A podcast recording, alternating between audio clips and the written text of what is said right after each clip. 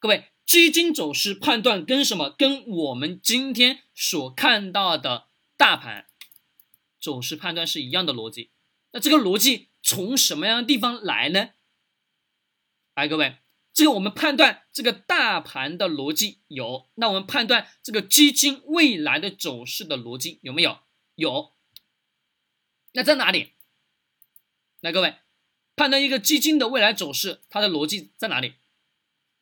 大家告诉我，混合型也好，或者说股票型也好，所有的基金，你们告诉我是在哪里？来，我们点一下股票型的，比如我们前面的几年当中，是不是我们国家一直在一直在讲一个什么东西啊？要养老三胎，对吧？我们近期的三胎政策，那各位。三胎政策当中，医疗领域的板块，好了，我我们这里随便找一找吧。公营，好吧，公营医药健康股票，要养老啊，要生三胎，各位告诉我要不要花钱？要花钱，但是各位花钱过程中，老百姓花，老百姓花，市场放出来什么这么一个消息？那各位你们告诉我一下，我这个。相关的医药型企业会不会涨？会涨还是不会涨？肯定是会涨，对吧？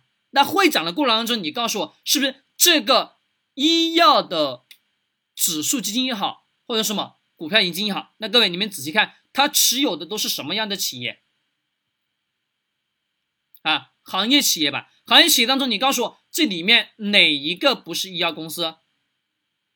对吧？鹏华。药明、九州、迈瑞，对吧？美凯西、康泰、泰格，各位这些医药企业的名字你们听过没有？都听过吧？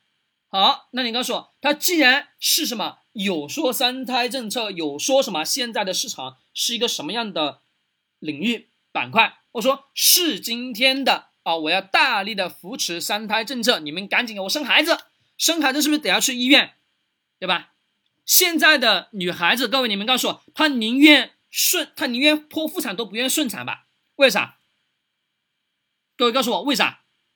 因为顺产太痛苦了，对不对？女性同胞都特别清楚，生孩子是不是很痛很痛？没错吧？对，所以说现在所有的女孩子都是一个啊，我宁愿什么剖腹产，对自己身体伤害稍微大一点都没关系。她也知道可能什么对这个孩子的未来的智力，对吧？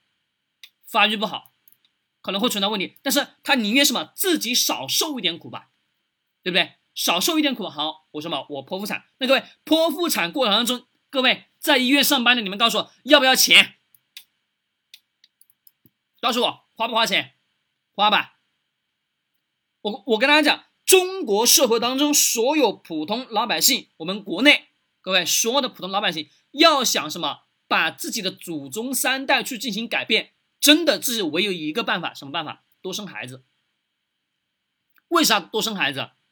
是因为你多生孩子过程中，你会发现这些孩子当中总有一个什么优秀的，总有一个什么奋发图强的，就为什么就能去改变整个家族的命运吧？